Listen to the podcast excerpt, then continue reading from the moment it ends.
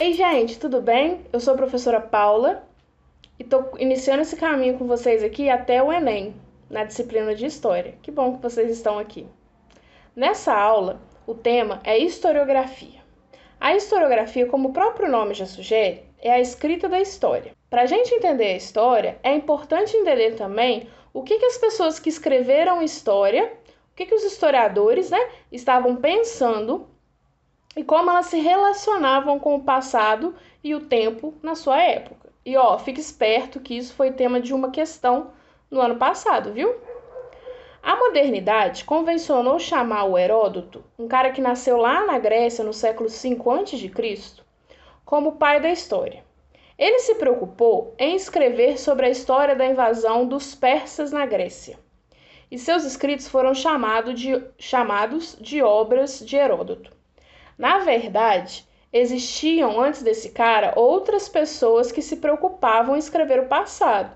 Mas o Heródoto foi quem se preocupou em entender filosoficamente e encarou sua tarefa como um projeto de pesquisa que podia revelar conhecimento sobre o comportamento humano, por exemplo.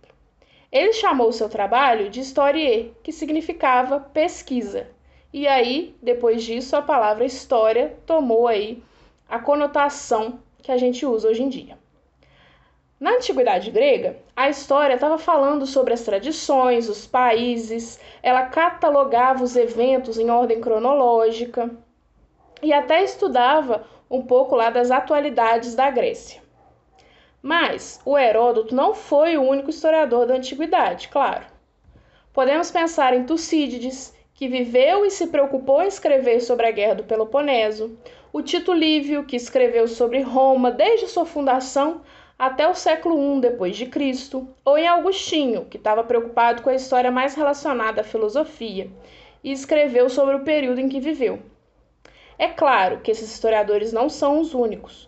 Muitos outros, em muitos outros povos, se preocuparam, à sua maneira, em escrever a história. Os mesopotâmicos, os egípcios, os hititas. Muitos historiadores foram funcionários dos reis, que os contratavam para escrever sobre os seus feitos e as suas conquistas. Isso acabava deixando de lado outros aspectos, outros aspectos bem importantes, né? No período medieval, a história vai se tornar um pouco como uma história agiográfica, uma história eclesiástica. Nesse período, era importante saber com exatidão e cronologicamente assuntos relacionados à história da igreja, ou a história da vida dos santos, ou a história dos mosteiros, com datas muito específicas e com uma preocupação extrema com a veracidade das informações. Por isso, hoje em dia, às vezes a gente acaba descobrindo algumas fontes históricas que acabaram sendo produzidas pelos historiadores medievais para fundamentar os seus escritos. Então eles inventavam aí as próprias fontes históricas fake news sendo fake news há muito tempo, né? Na contemporaneidade, principalmente a partir do século XIX, a história se tornou uma disciplina, uma disciplina autônoma, que tem fortes preocupações com a pesquisa dos fatos do passado. Nesse século, o positivismo era a corrente científica que dominava. Por isso, os historiadores tentavam observar os vestígios do passado que existiam no presente. Esses vestígios eram quase que exclusivamente registros e documentos oficiais escritos, porque, para os positivistas, esse era o único meio para se chegar a uma representação real do passado. Aí, pela primeira vez, é que se presta atenção nas fontes históricas, que passam a ser criticadas, pensando se haveriam erros, opiniões ou até mentiras dentro dessas fontes históricas. Para esses historiadores, era impossível não pensar numa história que não fosse dos grandes homens ou dos grandes acontecimentos, ou seja, uma história política. E mais impossível ainda, numa sociedade, pensar que uma sociedade que não tivesse desenvolvido a escrita tivesse condições de registrar a sua história. No século XX, um grupo de historiadores rompe com essa ideia e começa a repensar a escrita da história eles passam a se preocupar com uma história total, que levasse em conta as mentalidades, as ideias que os seres humanos construíram ao longo do tempo. prestaram mais atenção nas sociedades do que nos indivíduos. Os personagens individuais dão lugar às instituições e estruturas. Por exemplo, eles não estão mais preocupados em escrever sobre a história das ações individuais do rei Filipe II da Espanha, mas em entender por que, durante o seu reinado, houve grandes transformações das rotas comerciais do Mediterrâneo para o Oceano Atlântico.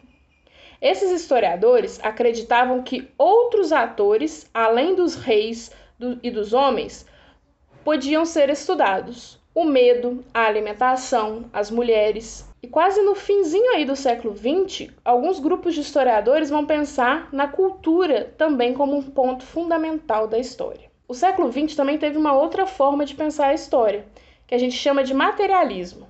O materialismo ele foi inspirado nas ideias do Marx e do Engels. Essa concepção entende que a história ela deve ser pensada a partir da economia. Para eles, a história é marcada por períodos de oposição entre patrícios e escravos, senhores e servos ou capitalistas e proletariados, os trabalhadores.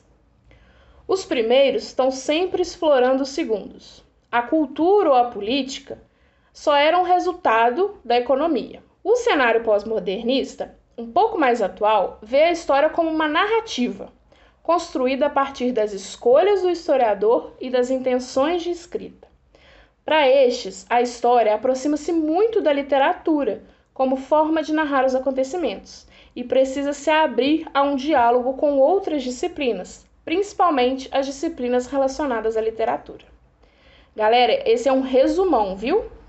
É importante que vocês vejam que aqui eu tô falando da história, não estou falando da historiografia da China, da Índia, do mundo oriental. Eu falei para vocês de uma história mais ocidental, muitas vezes até um pouco eurocêntrica, mas que influencia muito a gente aqui no Brasil e provavelmente quase que a única que vai cair no Enem, tá bom? Que pode cair no Enem, né? Então eu vou deixar aqui, ó, assistam a aula de exercício para fazer junto comigo a questão do Enem 2020, tá bom? Beleza? Te espero lá. Tchau!